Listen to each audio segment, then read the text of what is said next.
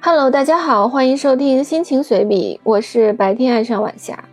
生活没有那么精彩，让我们享受现在吧。今天是二零二三年六月二十五日，今天想聊一聊教堂随想。我的奶奶，我们习惯叫婆，这个字是老婆的婆。婆从年轻时直至生命的最后，都是虔诚的基督徒。小的时候，我是听着婆讲的圣经故事入睡的。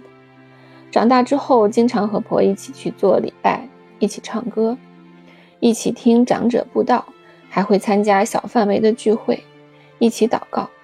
也曾经感受过在泾河，就是成语“泾渭分明”的泾河和渭河的泾河，在泾河里面受洗，当水没过耳朵、眼睛、头顶的那一瞬。整个世界仿佛消失了。婆在我的生命中具有非常重要的意义，她对于孩子们的爱，对于所有亲戚们的爱，对于教友们的爱，大爱于身边的所有人，没有给自己留下任何积蓄，把自己的一生都奉献给了身边的人。后来婆年纪大了之后，我在上学之余会照料她的生活。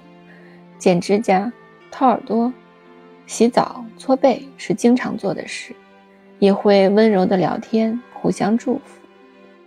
主导文我肯定背得滚瓜烂熟，但是婆的信仰也给我带来了一定的困扰。后来经过很长的时间，经历了一些特定的事件，才慢慢的消解。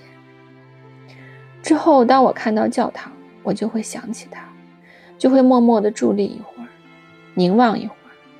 回忆，我曾经在芬兰的白教堂里面哭泣，不能自已，无法克制。